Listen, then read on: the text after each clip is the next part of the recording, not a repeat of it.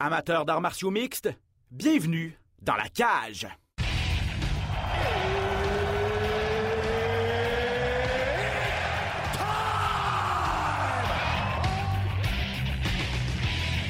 Introducing first. Benoît Baudouin, RDS Info à Las Vegas. And now introducing his opponent.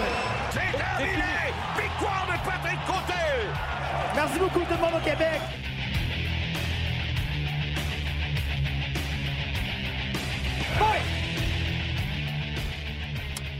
Oh, bonjour tout le monde, très heureux de vous retrouver pour cette dernière édition de 2021 de votre balado sur les arts martiaux mixtes dans la cage.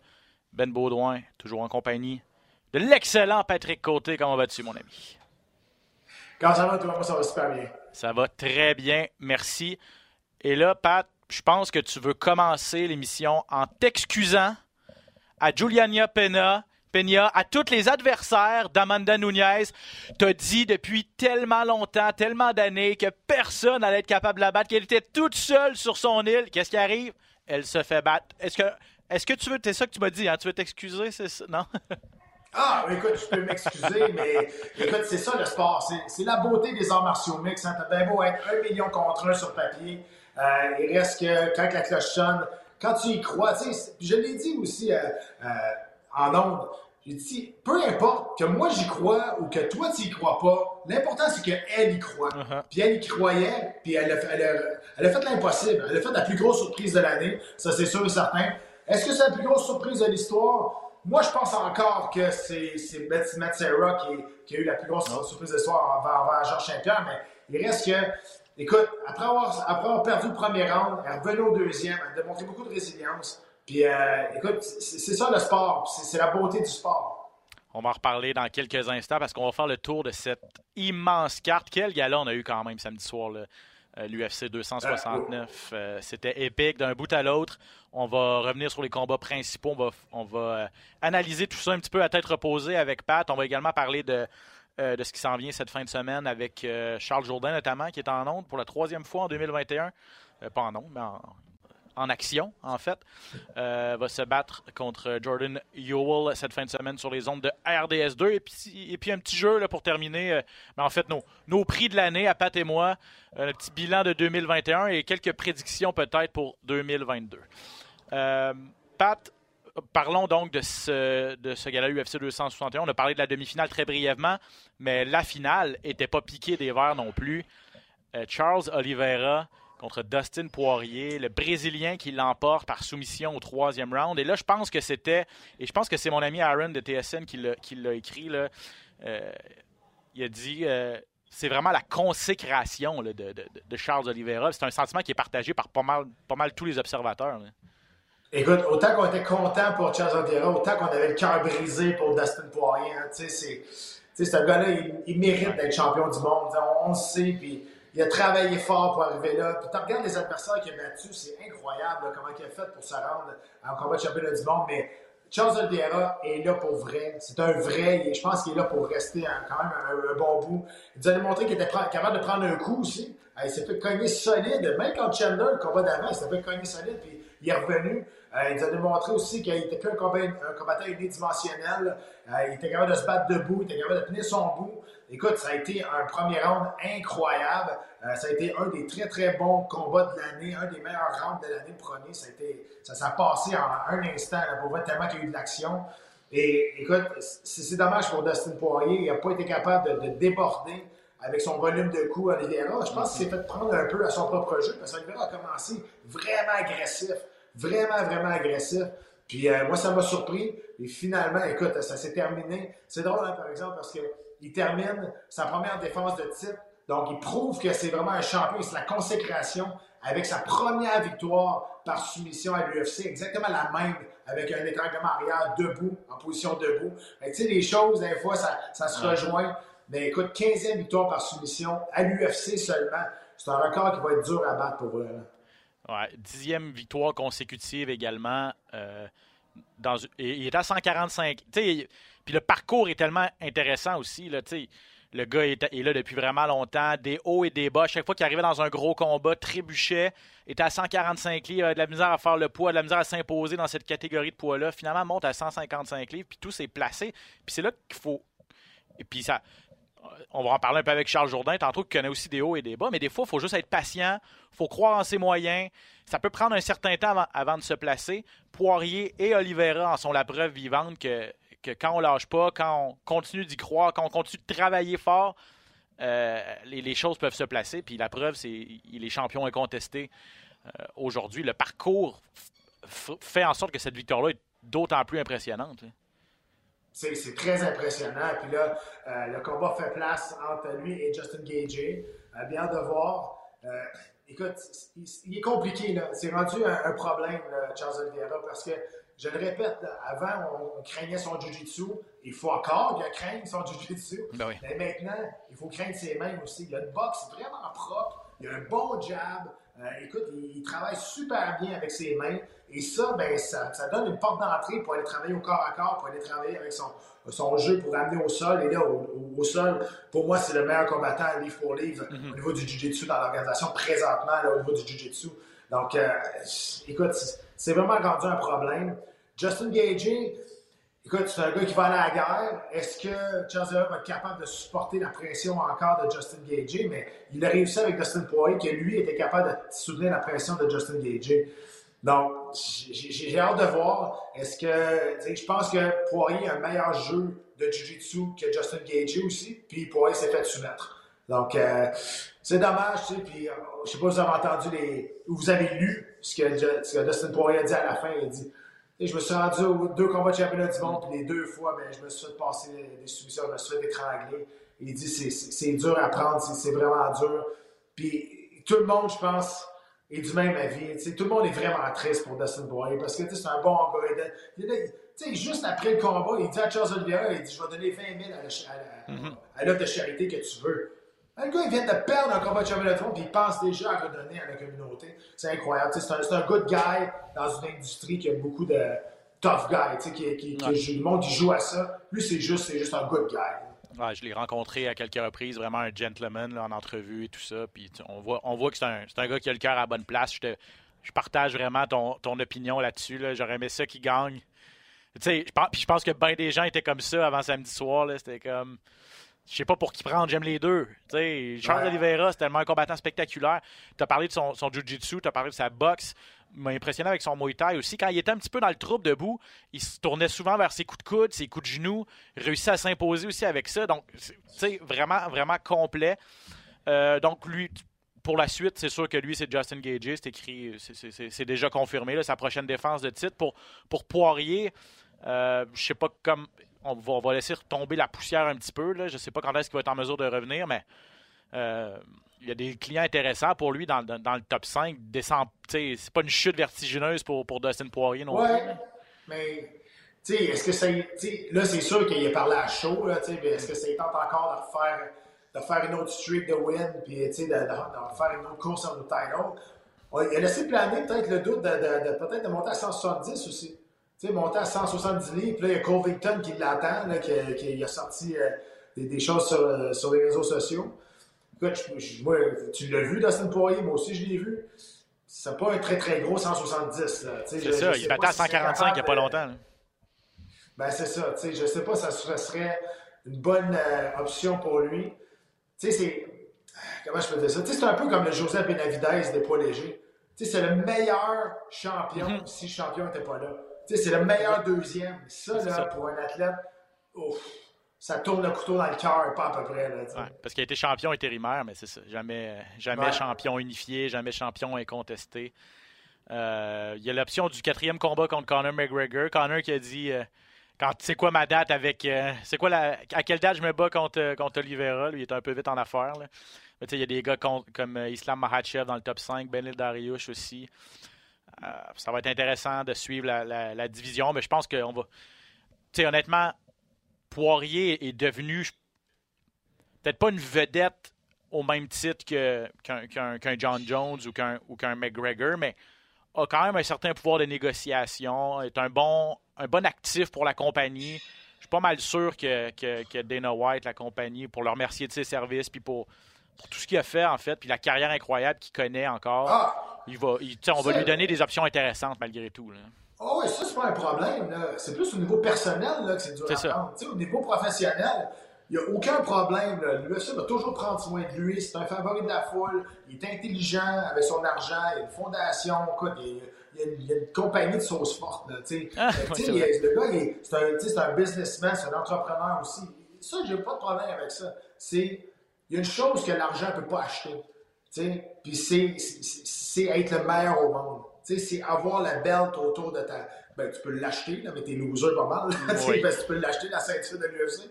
Mais je veux dire, tu sais, sans joke, tu, tu peux pas acheter ça. Ça, c'est des, des, performances. Puis ça, là, c'est dur de passer par-dessus ça. Tu t'entraînes toute ta vie pour l'espèce de, de, de, fierté d'être un athlète. Puis de te faire passer une soumission, ça m'est arrivé. Puis je vais te dire de quoi, c'est humiliant. C'est dur à prendre. Tu reviens chez vous, tu as de la misère à regarder ton monde en pleine face parce que tu n'as pas eu le choix d'abandonner. Tu sais, quand tu te fais knocker, OK, il va pincer, OK, c'est correct. sais, mais quand tu es obligé, il a passé, tu es obligé d'abandonner et de dire c'est beau, tu m'as eu, tu as été plus fort que moi. Ça, là, c'est dur à maudit à prendre pour vrai. Puis, faut que tu sois capable de, de, passer par-dessus. Un bon entourage, je pense qu'il y a aussi. Mais écoute, j'ai hâte de voir ce qui, ce qui, va arriver avec lui, mais je, je comprends d'être euh, vraiment à terre. Après deux, euh, deux fois qu'il a essayé de de, de gagner le titre. Contre Nurmagomedov, c'était peut-être un peu plus euh, acceptable, je dirais. Personne ne s'attendait à ce qu'il gagne ce combat-là. Exact. Mais là, en plus, il était favori contre Oliveira. Il y avait, là, on voyait vraiment qu'il y avait une chance de repartir. Tout le monde voulait qu'il gagne. Pas nécessairement que tout le monde voulait qu'Oliveira perde, mais tout le monde voulait son bonheur à lui aussi. Puis il passe à côté. Ah, intéressant la différence entre le, entre le chaos et la soumission. J'avais jamais vraiment vu ça de cette, de cette façon-là, mais c'est ça. C'est toi-même qui, qui, dois taper, c'est toi-même qui dois abandonner. C'est ça, c'est ah, la, la, différence. C'est intéressant. Euh, parlant d'abandonner, parlant d'une personne qui n'a pas l'air d'avoir pris ça trop mal, d'avoir abandonné, Amanda Nunez, qu'est-ce que qu'est-ce que tu as pensé deux jours plus tard, là, trois jours plus tard, qu'est-ce que tu penses du fait qu'elle a tapé aussi rapidement? Et peut-être sa réaction tout de suite après, elle avait le sourire encore, puis elle dit Ah, ben là, je, je sais pas trop ce qui s'est passé, j'ai tout donné, nanana, tu sais, mais avec le grand sourire, tu sais. Ah, que ce soit dix minutes après ou trois jours après, je comprends pas pendant tout ce qui, ce qui, s'est passé.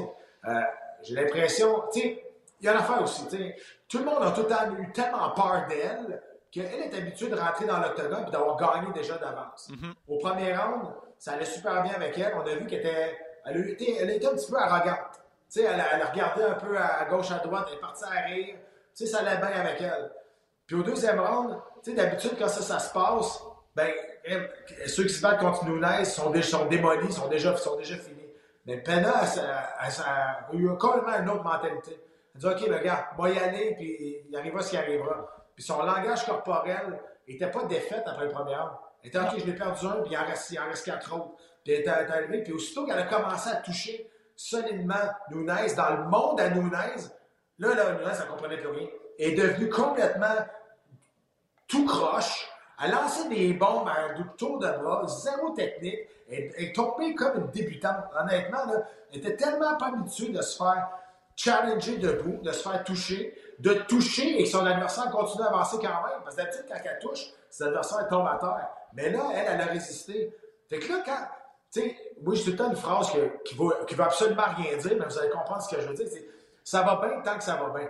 Tu, tu comprends? Aussitôt que ça va mal, quand, ça, quand ça tout le temps que es bien, il faut savoir. C'est là que tu vois si tu es capable de passer par-dessus. Mais clairement, elle, elle n'a pas été capable. Puis je pense, tu elle a abandonné. On a tout vu, qu'est-ce qui s'est passé. La technique n'était pas là. Il n'y avait pas de. Le, le, choke n'était pas là, Il n'y avait pas de crochet. Il n'était pas en dessous du menton. Et je pense qu'il était juste à bout de souffle. était était à bout de tout, de la situation, de son adversaire qui prenait tous ses coups, du volume de coups lancés par Peña, puis rendu à terre, elle était vraiment tellement rendue essoufflée. Elle s'est fait amener au sol aussi, quelque chose qui n'est jamais arrivé euh, par, à Nunez. Là, ça l'a brisé encore. Je pense que mentalement, la championne, elle a cassé complètement. Euh, ouais, je suis, d'accord avec, je suis d'accord avec ton analyse. Peña dit elle n'avait pas le choix de taper, j'y aurais arraché la tête, j'y aurais cassé le cou. Elle, elle, a dit c'était c'était mieux pris, la soumission était mieux passée que ce que ce qu'on peut voir à la télévision. Euh, peut-être qu'elle aurait fini. Peut-être qu'elle aurait fini par la passer pour, pour vrai de toute façon. Là, elle était en position dominante et tout, mais. Était plus sur un neck crank que d'autres choses. Elle n'était pas sur un étranglement. Ouais. L'avant-bras était sur le menton, puis elle serrait. Oui, il y, a, eu une douleur. Mais, je veux dire, il faut que ça fasse mal en maudit rendu à ce niveau-là pour abandonner. Ah, puis la, la tête n'était pas, la tête était pas tournée. Là, le neck crank, d'habitude, c'est que tu, que tu tournes le cou. Sur le menton. Il y avait de la pression sur le menton, puis oui, ça, ça fait, c'est sûr que ça fait mal. Tu es dans un combat, tu t'attends à avoir mal. Là. Mais je pense qu'elle était juste rendue à bout de ressources. Elle était rendue à bout du souffle, elle, était, elle savait plus ce qui se passait. Mais après ça, tu regardes ce, ce, qui se passe dans l'octogone, l'entrevue. Écoute, on dirait qu'on on dirait qu'elle avait gagné. Ouais, ouais, c'est ça. Il n'y avait rien de grave. Là. Non, c'est ça. Euh, Est-ce que tu penses qu'elle a pris Juliana Peña, Peña à la légère? Je pense qu'au deuxième round, oui. Je pense qu'après le premier round, là, elle est rentrée là-dedans, puis OK, ben, tu sais, ça, ça, va arriver quand moi je vais décider. Puis aussitôt qu'elle a reçu une bonne power shot, son visage a complètement changé. Mm-hmm. Puis elle est devenue complètement perdue. Elle lançait à gauche, à droite. C'était pas, pas clean, c'était pas propre, c'était pas, c'était pas, euh, pas très technique non plus. Puis elle a embarqué dans le jeu à peignant. Tu sais, pour une combattante expérimentée de même, 12 victoires de suite. Euh, une confiance au plafond. Un coup a fait de, descendre sa, confiance au plancher. Juste un. Ça n'en prend pas bien, bien. Il y a des rumeurs qui disaient qu'elle n'était pas très assidue à l'entraînement. Elle a eu un, enfant il n'y a pas si longtemps. Il y a même des rumeurs. Le, combat devait avoir lieu l'été dernier. Apparemment que la COVID, ben, ce que Juliana Peña a dit, c'est que la COVID, on n'est pas sûr si c'était vrai. Nunez a, dû, n'a pas pu se battre l'été dernier à cause qu'elle a contracté la COVID, mais ah, elle ne s'entraînait pas assez, elle n'était pas prête. On a prétexté qu'elle avait attrapé le virus. Bon, qui dit, vrai, qui dit faux. Euh, mais on peut comprendre. Elle n'avait pas perdu depuis 2014. C'est sa première défaite depuis 2014. Ça va faire huit ans. Euh, quand tu es invincible en huit ans, peut-être que c'est vrai qu'à un moment donné, tu, tu trouvais la motivation d'aller au gym, être aussi assidu qu'à tes débuts. Je veux dire, c'est ça. C'est la beauté du sport tu, trouves ton. Tu trouves, tu, trouves ton homme, là, je vais utiliser l'expression, mais elle, elle, a trouvé, elle a trouvé sa femme, elle a trouvé son adversaire, pogné son Waterloo. Là.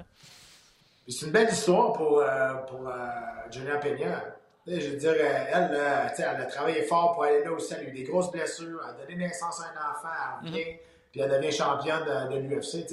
Que tu l'aimes ou que tu l'aimes pas, Julia Peña, parce qu'elle est quand même assez vocale, puis elle n'a pas la langue dans sa poche. Là, mais je veux dire, elle, l'histoire de Gina Peña est quand même, quand même le fun à suivre. Oui, oui. Alors, c'est, elle ne l'a pas volé. Elle a, elle a, et tout à son honneur aussi, elle a dit là, pas le choix de faire une revanche. elle aurait pu dire non, euh, je l'ai soumis au deuxième round, euh, euh, elle devra gagner son tour avant de prendre sa revanche. Tout de suite, elle a dit non, non, là, elle est championne depuis tellement longtemps, puis il n'y a pas d'autres mm-hmm. filles présentement qui méritent une, une chance au titre. ça, j'apprécie ça. Puis là, peut-être qu'on verra si si vraiment Nunez ne s'est pas entraîné euh, comme il le fallait, si elle le prend pas à la légère pour une revanche, euh, si elle n'a pas eu son wake-up call.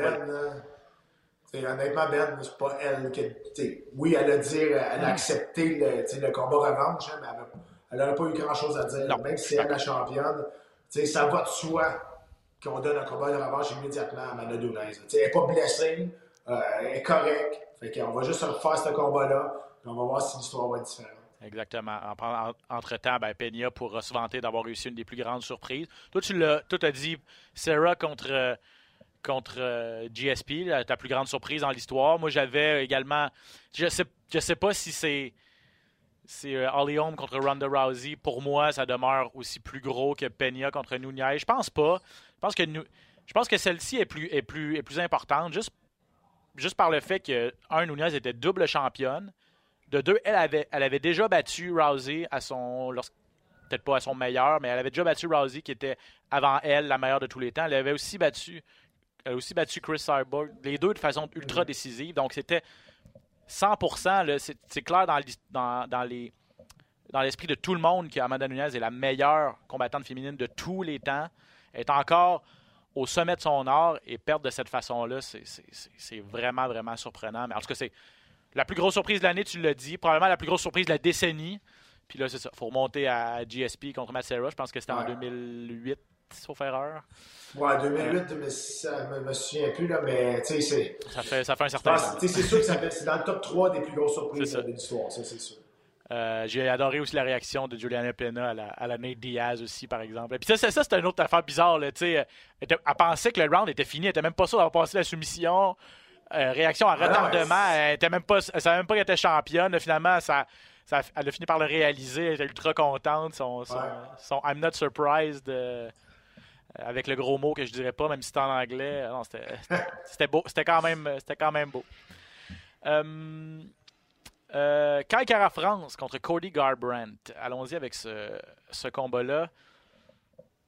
Euh, quelle grosse victoire pour Kai Kara France et quel échec monumental pour Cody Garbrandt. Je sais que tu l'aimes, Cody, c'est un, un, de tes amis, en tout cas une de tes bonnes connaissances euh, à l'UFC, mais il l'a échappé. Là. Je veux dire, il, il, il descend à 125 livres, le gars, contre le gars qui est classé sixième, le gars, il, il est bon. Un bon combattant à 125 livres. Il fait comme s'il n'existait pas durant toute la semaine. Il fait comme, comme s'il avait déjà gagné. Le gars vient de subir trois KO en quatre combats. Qu'est-ce qui arrive? Il se pogne avec un autre. Il se pogne avec un autre gars. Puis là, il se fait passer. Là, là, tu dis à 125 livres, il se fera pas. Tu sais, je veux dire, il va. Le, à 135 livres, les gars frappent plus fort. 125 livres, il devrait être capable de survivre. Ben non. Comme d'habitude, l'histoire qui se répète, tu fais passer un KO au premier round, puis là, on se demande vraiment qu'est-ce qui va arriver avec, avec Cody pour la suite. Là. Écoute, tu dis que je, le connais, je le connais pas assez pour l'appeler pour dire de prendre sa retraite. ok, c'est ça, ce serait ça ton conseil. Mais écoute, ça serait peut-être une option pour lui présentement. Cinq, cinq, dernières défaites, quatre KO, puis c'est pas, c'est pas des TKO, c'est des KO. C'est ça. Des, il a perdu la carte complètement. Il s'est fait geler. Puis là, là, on sait là, que, on l'a vu, là, il, il, est plus capable de prendre un coup. Tu sais, c'est difficile pour lui d'absorber des coups. Puis mentalement, là, quand tu vas te battre à quelque part, puis tu sais que tu n'es plus capable de prendre un coup, comment tu fais pour rester zen? Comment tu fais pour être. Tu sais, c'est rough, là, ça, ces affaires-là. Fait que je sais pas ce qui va se passer avec Godbread parce que là, il voulait donner un deuxième saut à sa carrière à 125 livres, qui a complètement il est passé à côté. Puis le futur de Galbraith, aucune idée. Là, je ne sais pas ce qui va se passer avec lui. Je suis en train de regarder c'est quel âge il a, Cody Garbrandt, parce que il a 30 ans. Il est né en, 91. Il n'est pas vieux, là. Pas vieux, mais quand tu, quand tu comme tu l'as dit, là, tu t'es passé 4 KO en très peu de temps, puis des KO violents. Euh, faut que tu penses à ta santé à long terme aussi. Là. Tu sais quoi, il, il, a fait une, performance légendaire contre Dominic Cruz. Pour vrai, c'est une, des, plus belles performances que j'ai vues de toute ma vie. Là, contre Dominic Cruz, c'était de toute beauté. Mm-hmm. Mais il est encore invaincu. Tu sais, lui, là, il a perdu une fois, la chaîne a débarqué. Total. Tu sais, c'est ça, il y a des athlètes comme ça, quand tu. Tu sais, il reste invaincu, ça va bien, ça va bien, puis là, il perd une fois. c'est là que tu vois le caractère d'un combattant. C'est là que tu vois que c'est un, champion, un champion material. Tu le vois, là, c'est capable de passer par-dessus. Lui, clairement, il n'a pas été capable. Sa seule victoire face à Rafael Assunção, c'est arrivé à la fin du round. Il a lâché une bombe. Puis, je ne veux pas dire qu'il a été chanceux parce qu'il l'a touché et il est puissant. Mais il n'était pas en train de gagner ce combat-là. Il était en train de le perdre. Fait que, tu sais, dans le fond, il y a une victoire à ses cinq derniers combats, mais c'est une victoire. Euh, ça pourrait être cinq, ça pourrait être cinq défaites de suite facilement, là, tu sais, c'est ça. E, exact. Puis, tu sais, mais surtout, là, ces cinq défaites, présentement, c'est quatre KO, mais des KO brutales. Brutales. En fait, ça pourrait être 6 il a 5 défaites à ses 6 derniers combats. C'est ça. Donc 4 KO, ça pourrait être 6 défaites de suite, n'eût été de ce coup de circuit un petit peu chanceux face à Sun Sao. Donc, euh, ouais, moi, je suis d'accord avec toi, là, honnêtement. Cody Garbrandt, on l'aime beaucoup. Il a été champion. Je veux rien enlever au fait qu'il a été champion, mais c'est dangereux. Puis c'est pas le fun de voir un gars comme ça à 30 ans qui a une petite famille, il a un enfant en bas âge. Tout ça, je veux dire, on veut pas que ce gars-là prennent du dommage pour rien. J'espère qu'il a pu. C'est une vedette, tout ça, il fait des sous, là, je veux dire, il a fait des bonnes, des bonnes payes. J'espère qu'il était capable de, s'en mettre un petit peu. Le problème, c'est quoi le problème, justement, c'est son âge. Parce que lui, tu sais, prendre ta retraite à 30 ans, c'est rough pour un athlète. Surtout maintenant, dans les arts martiaux mixtes d'aujourd'hui, les combattants se battent jusqu'à 40 ans quasiment. Là, Glover Teixeira est champion à 42. pas les nouvelles, mais avec les connaissances de, nutrition, d'entraînement, les gars prennent plus soin de leur corps. Fait que, tu peux aller plus vieux en âge. Mais là, je sais pas, son entourage va falloir qu'il parle. Je ne sais pas ce qui va se passer, mais clairement, tu le vois, là, que c'est difficile pour lui d'absorber les coups maintenant rapidement pour euh, Cara France, lui, euh, bon, il a dit après son combat, ben, en fait, la plus grosse victoire de sa carrière, ça, il n'y a pas de doute là-dessus, parce qu'il vient, il n'a pas battu un gars classé, mais il a battu un, gros nom euh, de façon décisive. Il a, fait, il a lancé un, beau, un gros message. il a trois victoires à ses quatre derniers combats. Il a mis au défi le gagnant de Brandon Moreno contre Davison Figueredo, qui vont se battre encore une fois pour le titre sous peu, début 2022. Euh, mais je regardais les classements, il n'est pas tout à fait rendu là. Il y a une défaite d'abord contre Moreno il y a quelques années, puis il y a, euh, quand même quatre gars dans le classement euh, devant lui, donc c'est peut-être un petit peu prématuré dans son cas. Oui, ben, je suis d'accord avec toi. Il a juste fait un gros statement.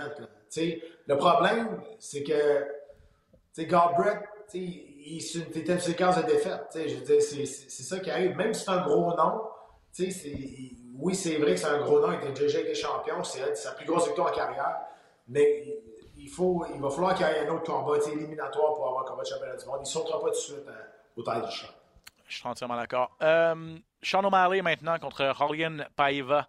Euh, ça se passait à 135 livres. O'Malley, c'est le gars qui, toute la semaine, a jappé avec, avec Cody Garbrandt, Sugar Sean. Lui, il a fait les choses comme il se devait. Ça fait longtemps qu'il dit Je mérite d'être dans le top 15. Euh, c'est une grosse.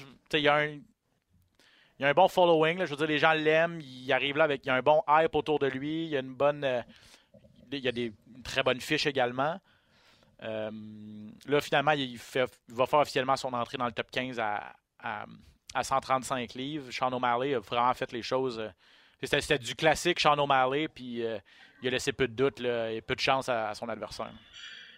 Ouais, puis en même temps, Paeva, je trouve pas qu'il a, fait un bon combat. Il est resté à distance, puis s'il y a bien d'affaires que tu fais pas face à Sean O'Malley, c'est bien ça. Je sais pas si l'étude du combat a été mal faite, mais clairement, euh, ou je sais pas s'il était juste pas capable de rentrer en dedans, mais clairement, je trouve pas que c'est bien battu. Euh, Sean O'Malley, lui, c'est un personnage, il livre la marchandise, il parle beaucoup, mais il livre la marchandise. moi, j'ai aucun problème à que tu sois coloré, que tu sois euh, flamboyant, que tu, que tu parles beaucoup. Si c'est de la marchandise, c'est bien correct. Puis, tu sais, Dana White, avant ce combat-là, avait dit on, ne peut pas mettre O'Malley encore contre quelqu'un de trop bien classé parce qu'il va se faire défoncer. C'est pas, pas un cheval. Là, il répond avec ça, avec un statement, un autre statement. Puis après le combat, Dana White, il dit Bon, ben, je pense bien qu'il va falloir commencer à payer Sean O'Malley. ah oui, c'est bon. Ben, c'est la meilleure façon. Tu, tu, tu veux devenir une vedette, tu veux devenir. Tu vas avoir faire de l'argent, ben, il faut que tu fasses tes performances sportives. Mais oui, mais puis lui, il a trouvé son étiquette, il a trouvé une façon de se vendre aussi. Puis, regarde, euh, je pense qu'il y a un bel avenir pour lui. Puis, écoute, euh, j'ai hâte de, le revoir. Il, il s'est pas fait, pas fait blesser. Mm. Il a pris son temps. C'est un gars qui est, c'est un gars qui est jeune puis qui est, très mature dans l'octogone. C'est ça que je trouve. Il revenait de, il revenait d'une grosse victoire contre Moutinho, euh, Chris Moutinho qui il avait eu, il avait dominé pendant trois rounds. Je pense qu'il avait touché la cible avec quelque chose comme 300 coups. L'autre voulait juste pas tomber. Ça, c'était fou. Là, cette fois-ci, il a réussi à finir le travail avant la fin. Est-ce que. Peut-être pas, euh, peut pas en 2022, là, euh, mais. Est-ce qu'il est, est, pas loin de l'élite des 135 livres si je te parle des Aljamain Sterling, euh, des Pietorian, des Corey Sanegan, des Dillashaw, des euh, Dvalishvili, des, des, gars comme ça qui sont dans l'élite présentement? Est-ce que, est que Sean O'Malley est, loin de ce, de ce plateau-là? Bien, je dis, c'est dur à dire parce qu'il ne s'est jamais battu contre des gars que je pourrais dire qui de ce calibre-là. Donc, euh, tu sais, ce qu'il fait présentement, il fait bien. Je pense qu'il est intelligent comment il build son brand, comment il build sa carrière aussi, comment il construit son évolution. Euh, puis lui, il ne voulait pas se battre contre un gars trop bien classé tout de suite parce qu'il disait qu'il n'était pas assez bien payé pour ça.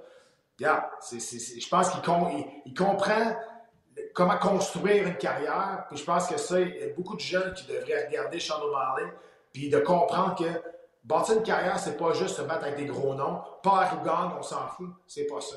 C'est de bâtir comme il faut, puis connaître ta valeur, puis monter échelon par échelon, puis prendre ta valeur avec des victoires. c'est ça présentement. Tu me demandes est-ce qu'il le calibre des top 5 mondial?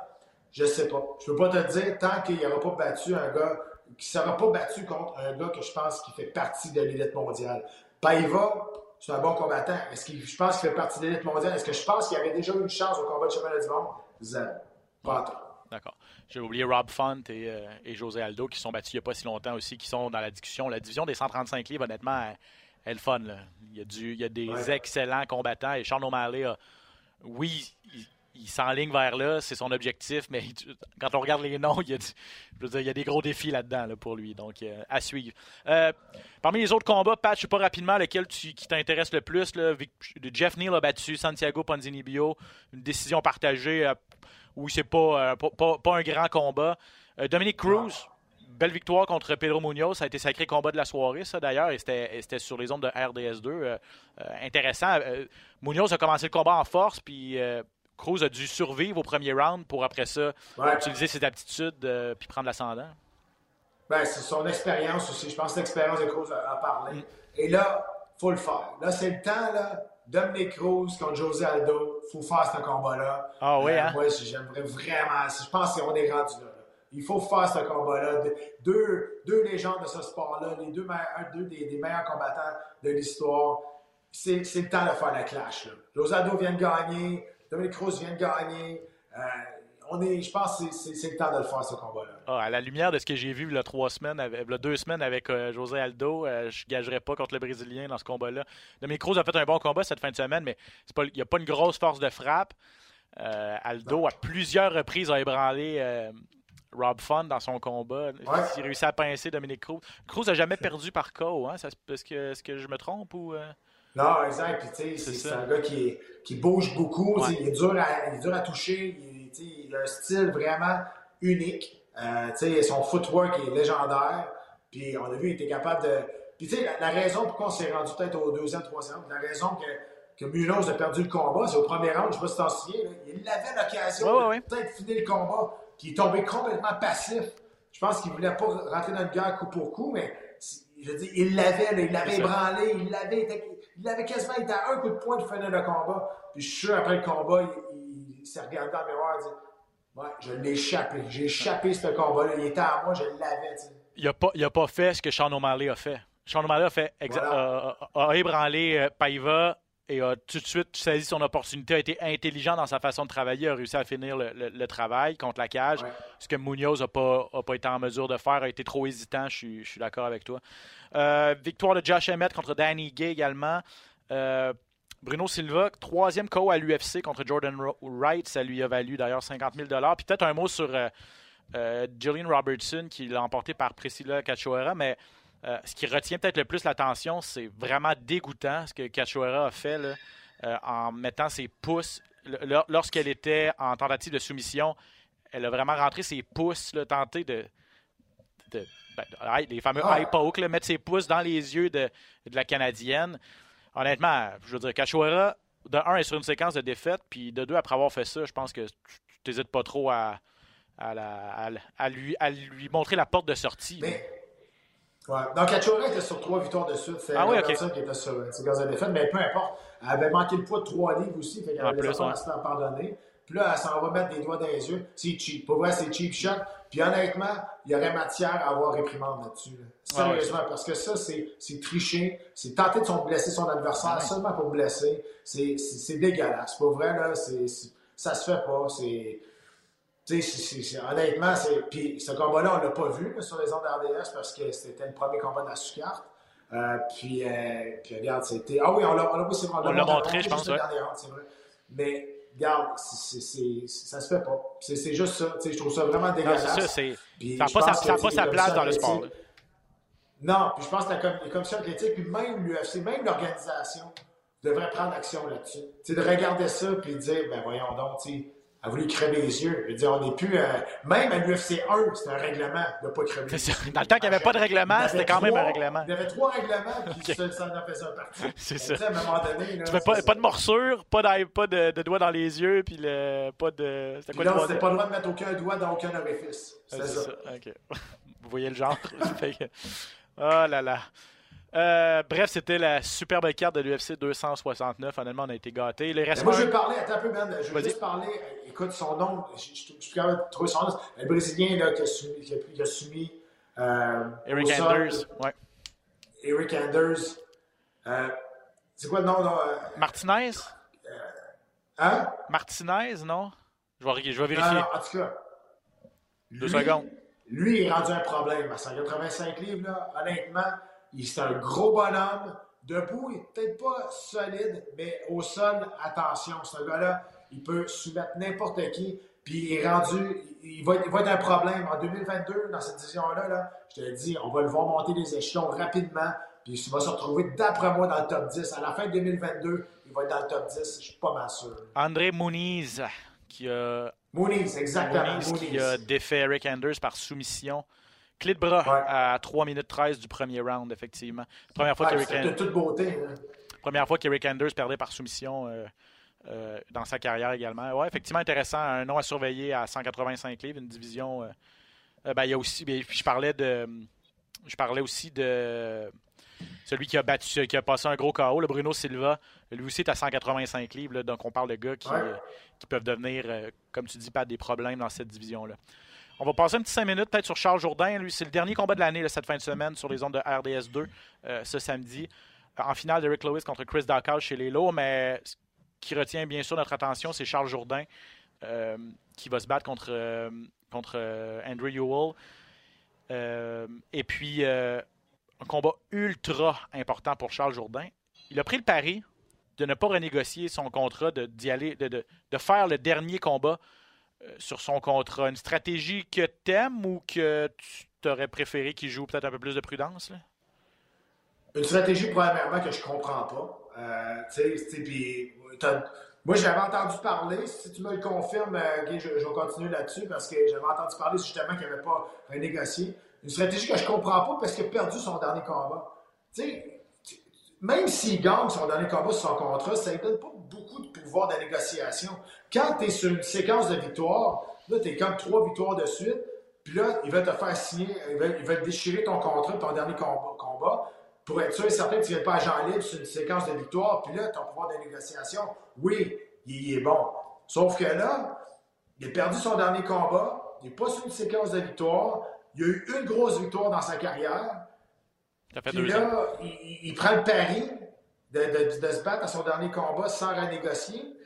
Je comprends pas la stratégie. Je sais pas s'il va aller voir ailleurs. J'ai aucune idée. Ben, est-ce que. Ben, peut-être que l'UFC n'a pas offert nécessairement quelque chose. Est-ce que c'est lui qui a pris la décision de ne pas renégocier ou est-ce que l'UFC a dit regarde, on n'est pas sûr, fais ton dernier combat puis on, évaluera les choses? Ça peut arriver, j'imagine je, je, sais pas. J'ai l'impression que l'UFC aime bien quand même Jourdain. Ouais, je pense que je pense aussi. Ils, veulent pas vraiment qu'il s'en aille. Je veux dire, pour l'instant, je pense qu'il aimerait mieux le garder qu'il s'en aille. Parce que, de un, il coûte pas bien cher. Puis de deux, il donne des bons spectacles. même quand il a perdu son dernier combat, il s'est fait passer une soumission, mais jusque-là, il donnait quand même un bon spectacle. C'est un gars, c'est un showman, puis que le monde va aimer voir. Puis c'est vrai, Jourdain, on, aime ça le voir euh, compétitionner, se combattre parce qu'il donne des bons spectacles, puis il va pour des, gros shows. Euh, sauf que là, si c'est leur stratégie de leur côté, lui et son gérant, de, se battre à son dernier combat, puis d'aller chercher une grosse victoire, puis après ça, passer en pouvoir de négociation. Je comprends pas cette, stratégie-là, parce que tu n'es pas sur une séquence de victoire, puis tu t'es fait soumettre à ton dernier combat.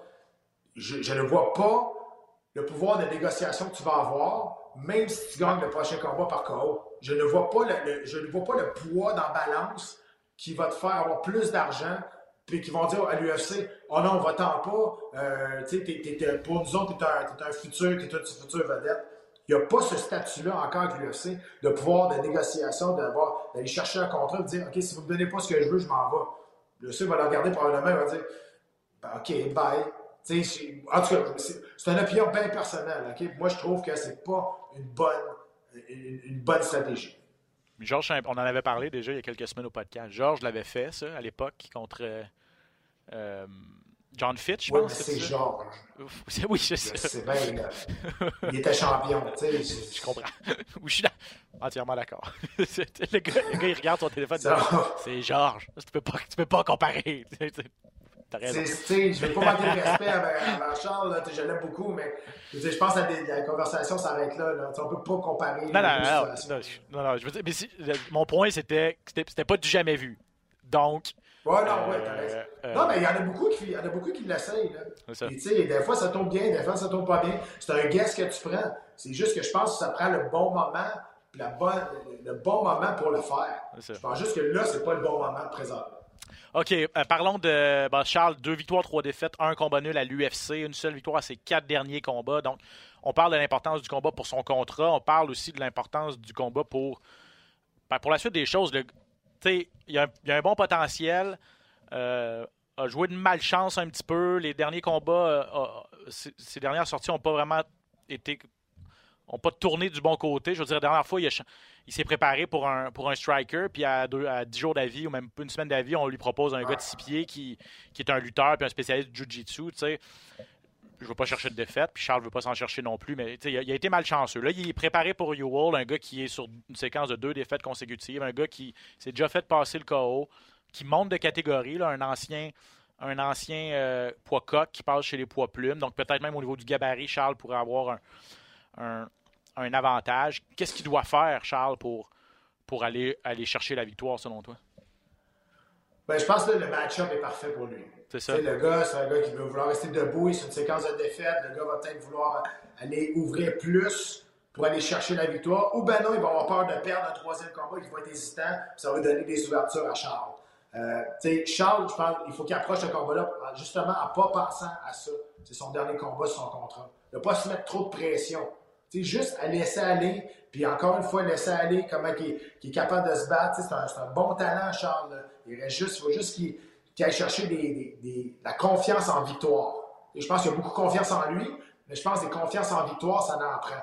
Et là, présentement, il faut qu'il aille chercher cette victoire-là.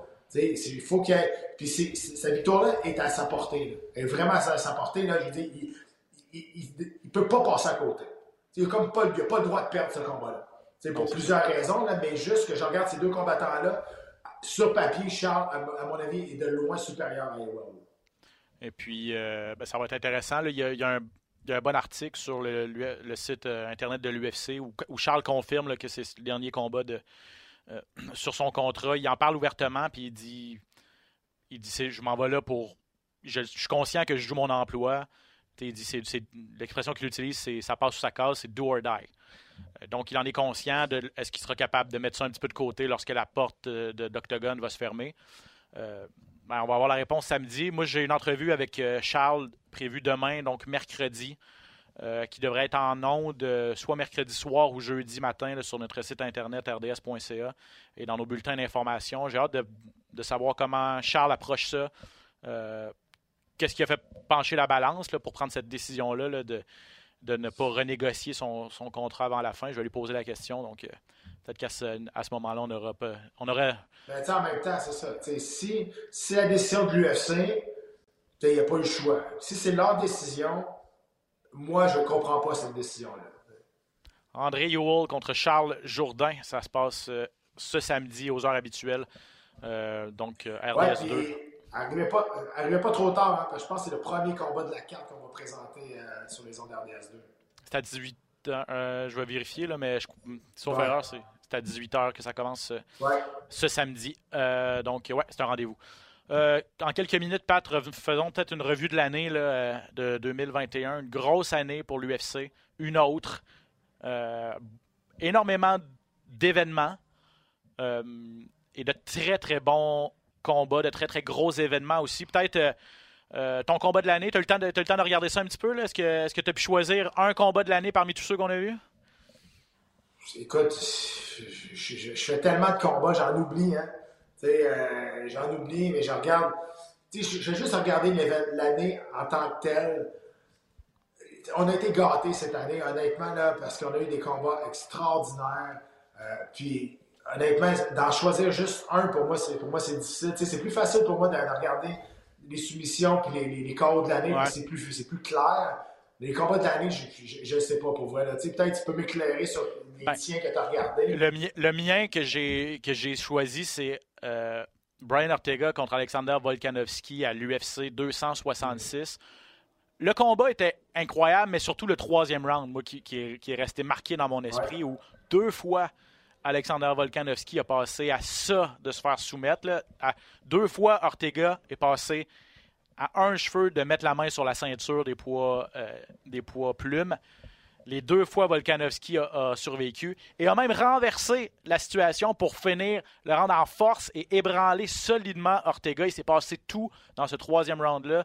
Donc, c'était épique pour moi. Puis, le combat dans son ensemble, les deux gars à la fin qui étaient Ortega, il était magané. Puis le fait que j'étais sur place aussi à Vegas, c'était l'UFC 266 la semaine où, où Georges se faisait introniser au Temple de la Renommée aussi. Donc tout ça mis ensemble, c'est, c'est mon, mon combat. Tu sais, ça met un autre, hein, Ben? Ça met un autre Ben Ortega, un peu comme Dustin Poirier. Ouais, exactement. Dans la même situation. même situation. C'est mon choix, mais là, je regardais sur Internet un petit peu le, pas le consensus, là, mais ce qui revient le plus souvent, c'est Chandler contre, euh, contre Justin Gagey il n'y a pas si longtemps. Euh, ouais, de fou, euh, mais moi je suis plus d'accord avec toi. Moi j'ai beaucoup mieux aimé parce que je pense qu'il y a eu beaucoup plus de choses à voir dans Artega contre Volkanovski que c'était juste un, brawl fight. C'est ça. C'était un combat de chien là, entre, ah, ça, ça, cognait solide, mais c'était c'est ça. Il n'y a, a, pas, a, pas eu de jiu-jitsu, il n'y a pas eu d'autres d'autres euh, d'autres aspects effectivement. Code de l'année, t'en as un en tête? Je, moi, je vais y aller avec Ousmane contre Masvidal. Moi aussi. Euh, sérieux. Toi aussi? Oui. Ouais, mais écoute, quel, quel droit. Ouais. Dans un moment parfait, dans un moment opportun. Dans, écoute, c'est tout un, tout un chaos, ça. Le, ce, que ça ce que ça représentait aussi, au-delà du chaos, juste le fait que le premier combat entre les deux avait été ah, nous avait laissé sur notre appétit. On aurait dit que Masvidal ne voulait pas trop s'engager. Il était là, il était, il était arrivé à la dernière minute. Puis Ousmane, on dirait qu'il se battait un peu de reculon. C'était vraiment pas une de ses plus grosses performances. Le deuxième combat entre les deux, le point d'exclamation, puis là, c'est vraiment un peu corrigé ce qui n'avait pas été fait la première fois. Donc pour Ousmane, je pense que ça. Puis, ça cassait un petit peu. C'était pas son premier KO, mais ça cassait vraiment un petit peu le, la réputation du gars qui est juste là pour lutter puis qui est juste là pour. Euh, exact. Euh, donc, en finissant ça de cette façon-là, ça, ça se passait à l'UFC 261. Je pense que Ousmane s'est fait beaucoup d'admirateurs euh, lors de ce combat-là. Soumission de l'année? Écoute, moi, ça s'est passé dernièrement. Puis la raison pourquoi je vais dire ça, c'est que c'est tout ce que ça implique. Clay Guida qui soumet Leonardo Santos, pour moi, ah c'est la soumission de l'année. Pour plusieurs raisons. Pour deux raisons. Pour, une raison. C'est que Leonardo Santos s'est jamais fait soumettre en Jiu-Jitsu ni euh, en MMA. C'était la première fois de sa vie qu'il abandonnait.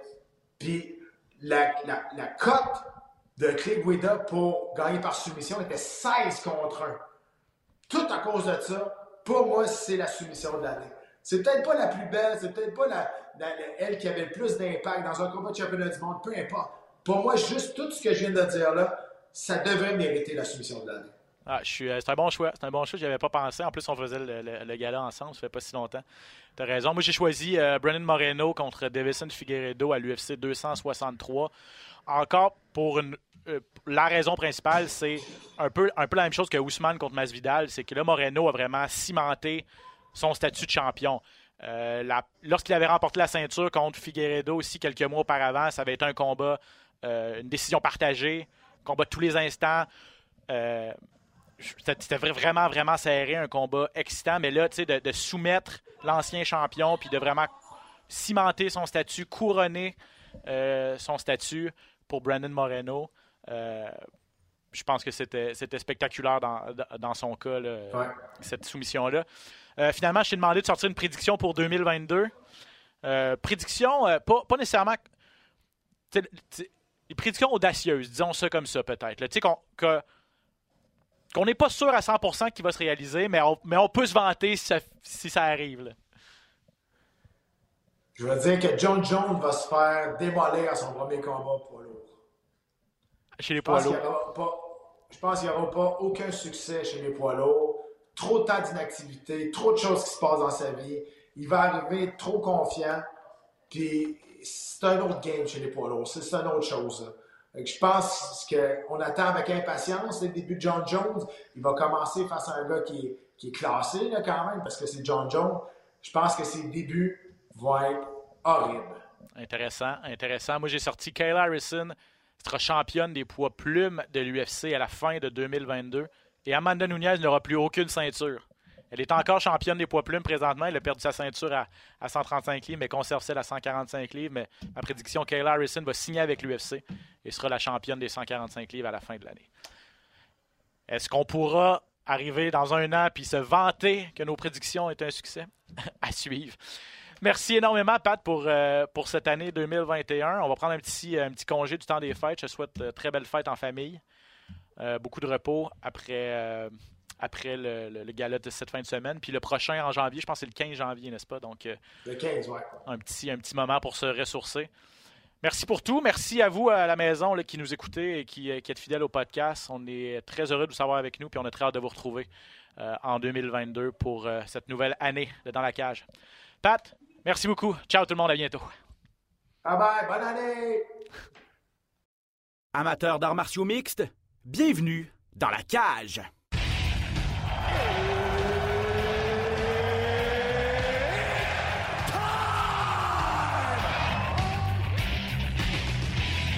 Introducing first. Benoît Baudouin, RDS Info à Las Vegas. And now introducing his opponent. C'est terminé! Victoire de Patrick Côté! Merci beaucoup tout le monde au Québec.